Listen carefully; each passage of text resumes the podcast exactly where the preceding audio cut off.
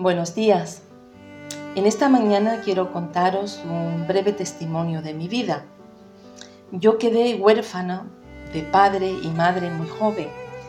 Mi padre murió cuando yo tenía tan solo 18 años.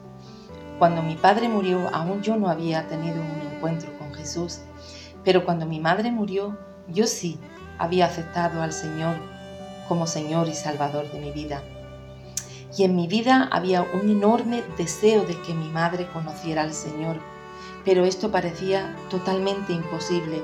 No podía hablarle nada de Jesús.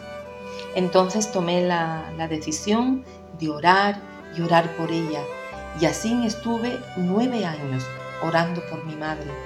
Un día surgió una situación difícil en la vida de mi madre.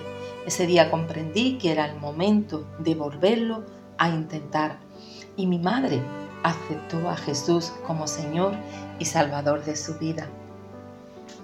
Todos hemos pasado alguna situación en algún momento de nuestra vida. Estar luchando por la restauración de una persona querida.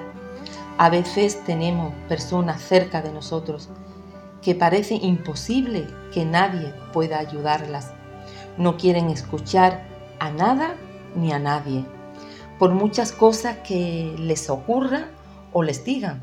Muchas veces quizá le hemos hablado de lo que Dios puede hacer por ellas y sin embargo parece que perdemos el tiempo y nos desanimamos y pensamos que no merece la pena seguir y decimos que él o ella conozca al Señor es imposible. Nos ocurre como al pueblo de Israel en número capítulo 21, 14, el pueblo, el pueblo de Israel se desanimó en el camino. Sí, ya sé que puedes decir, tú no conoces cómo es él o ella de testarudo.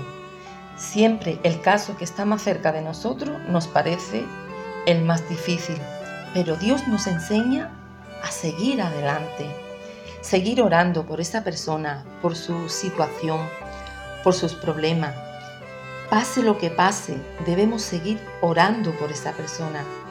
Debemos seguir hablándole con todo cariño, en cada oportunidad, sin desmayar y al mismo tiempo sin caer pesado. Con esto tenemos que tener mucho cuidado. Por muy difícil que nos parezca o por muchos años que haya pasado, no es una persona imposible. Dios puede hablar a su corazón Debemos seguir adelante, confiando en el poder de Dios, orando, hablando, comportándonos como Dios espera de nosotros. En el momento que menos esperemos, nos llevaremos una sorpresa, una gran sorpresa. Depende de nosotros. Sigue luchando y orando por cada persona. No des a nadie por perdido. Dios te bendiga.